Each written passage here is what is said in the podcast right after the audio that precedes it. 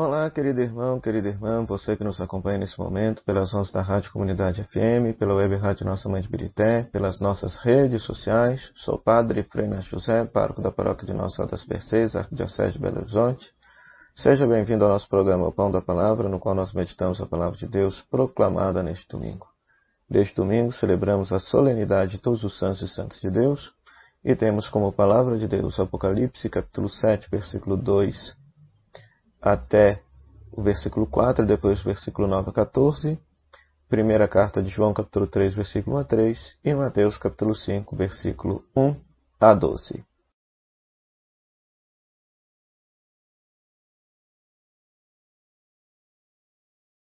Hoje tudo bem. Hoje nós somos convidados a dar graças a Deus pelo dom da santidade. Santidade é um atributo exclusivo de Deus. Só Deus é santo. A Bíblia, ao se referir à santidade de Deus, está afirmando que Deus é radicalmente distinto de tudo aquilo que ele criou. Entretanto, tudo aquilo que pertence a Deus também é chamado de santo na Sagrada Escritura. Assim, o Templo de Jerusalém, os sacerdotes, o próprio povo de Deus no Novo Testamento, o povo cristão, então, celebrar a santidade significa celebrar a nossa pertença a Deus, a nosso, o nosso ser dedicado a Deus. E a palavra de Deus, neste domingo, haverá de nos introduzir nesse mistério. Então, por exemplo, lá na primeira leitura, capítulo 7 de, do, do livro do Apocalipse, João Vidente vê uma imensa multidão de gente, simbolizado nesse número de 144 mil. Eles estão vestidos de branco, porque lavaram e alvejaram as suas, as suas roupas no sangue do Cordeiro. Ora, originalmente, é, o, talvez o autor sagrado esteja aqui fazendo menção, fazendo referência aos mártires do primeiro século. Mas, de um modo mais amplo, numa interpretação mais ampla, uma vez que eles estão usando vestes brancas, pode se referir a todos aqueles que são batizados, e é interessante, eles se deixaram tocar pelo amor de Cristo, o Cordeiro, pois não se alveja algo no sangue, né? Se, ou seja, alvejar significa tornar branco. Ou seja, o sangue do Cordeiro, ou seja, o Cristo ressuscitado que deu sua vida por amor, é que motiva também os cristãos a darem sua vida por amor a Cristo. Então a primeira leitura fala, nos ensina que então que tem uma multidão de pessoas, um tantão de gente que busca corresponder ao amor que Cristo lhes tem e procuram ser de Cristo. Foram tocados pelo amor de Cristo e por isso querem dedicar suas vidas a Ele. Agora, como que eles haverão de dedicar a sua vida a Cristo? A resposta está justamente no Evangelho. Mateus capítulo 5, versículo de 1 a 12. Esse texto conhecido como as bem-aventuranças, na qual Jesus abre um caminho para os discípulos. O que, que os discípulos deverão viver para herdar o reino dos céus? Ou seja, para ir para o céu e comungar da vida de Deus.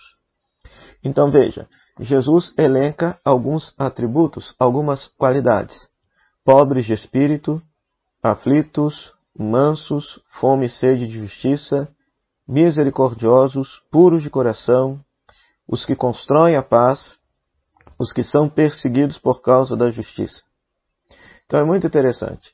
Nós demonstramos a nossa santidade, a nossa pertença a Deus vivendo essas características, vivendo esses atributos. De forma bem simples, a pobreza em espírito significa você não ter considerar ter méritos diante de Deus, pois o mérito de sua vida, o mérito de sua santificação é obra exclusiva de Deus. Nós diante de Deus não temos mérito algum. Somos pobres em espírito. Somos sempre mendigos diante de Deus, e é Deus que nos santifica. Depois, os aflitos, a palavra que está aqui é, traduzida por aflito, é a palavra choro, chorar, mas o choro no aspecto do luto. Então, bem-aventurados todos aqueles que choram porque estão enlutados. Poderia ser traduzido todos aqueles que choram por causa das pessoas que estão sofrendo, porque eles serão consolados. Né? Então você sofrer, assumir o sofrimento dos outros como seu sofrimento, você se condoer pela dor do outro, aquilo que hoje o nosso mundo chama de empatia, isso é viver a nossa santidade.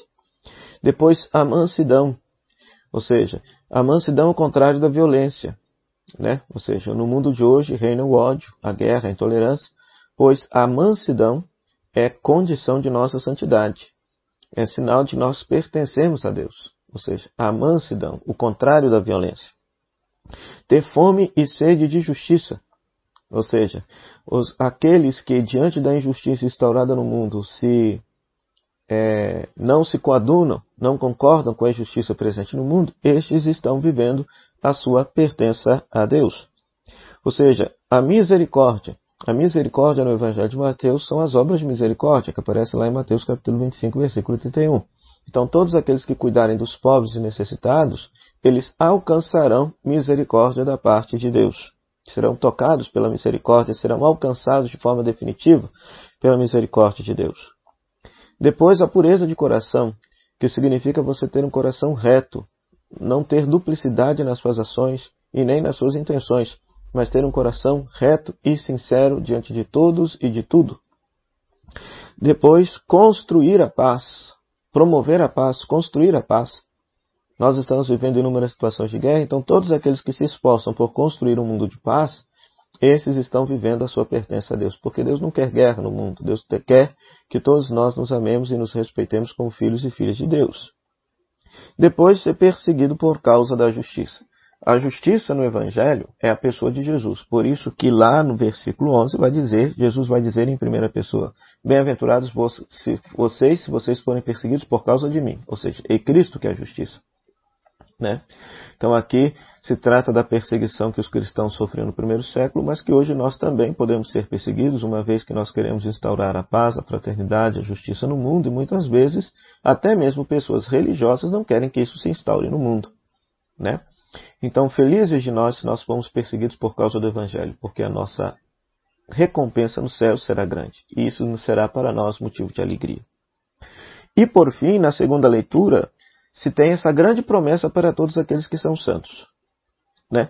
Se as bem-aventuranças falavam, bem-aventurados os puros de coração, porque verão a Deus, a segunda leitura nos mostra justamente isso. Nós já somos filhos de Deus, graças ao nosso batismo, mas nós ainda não experimentamos a glória de ser filhos de Deus que haveremos de experimentar no céu. Então, esta visão beatífica, ver a Deus face a face, ver a Deus tal qual como Ele é, este é o grande prêmio, esta é a grande recompensa daquele que viveu a sua pertença a Deus deste mundo. Deste mundo. Né? Então, é aquilo que a fé da igreja chama de visão beatífica. Os santos e santas já vêm e contemplam a Deus face a face, já o contemplam tal qual como Ele é. E nós esperamos um dia, ao vivermos as bem-aventuranças deste mundo, também alcançarmos esta graça. Então, para isso, queridos irmãos e irmãs, peçamos ao Senhor que nos abençoe e nos conceda a graça de no dia a dia de nossa vida vivemos a concretude de nossa santidade, de nossa pertença a Deus. Oremos. Deus eterno e todo-poderoso, que nos dá celebrar numa só festa os méritos de todos os santos e santas, concedei-nos por intercessores tão numerosos a plenitude de vossa misericórdia. Por Cristo nosso Senhor. Amém. O Senhor esteja convosco, Ele está no meio de nós, que a bênção de Deus Todo-Poderoso, Pai, Filho e Espírito Santo, desde sobre vós permaneça para sempre. Amém. Meu muito obrigado à Rádio Comunidade FM, que nos cede esse espaço para pregar a palavra de Deus, a você, querido rádio ouvinte, internauta, pela sua audiência. Que Deus te abençoe hoje e sempre, e até o próximo programa, o Pão da Palavra, se Deus quiser. Tchau, tchau.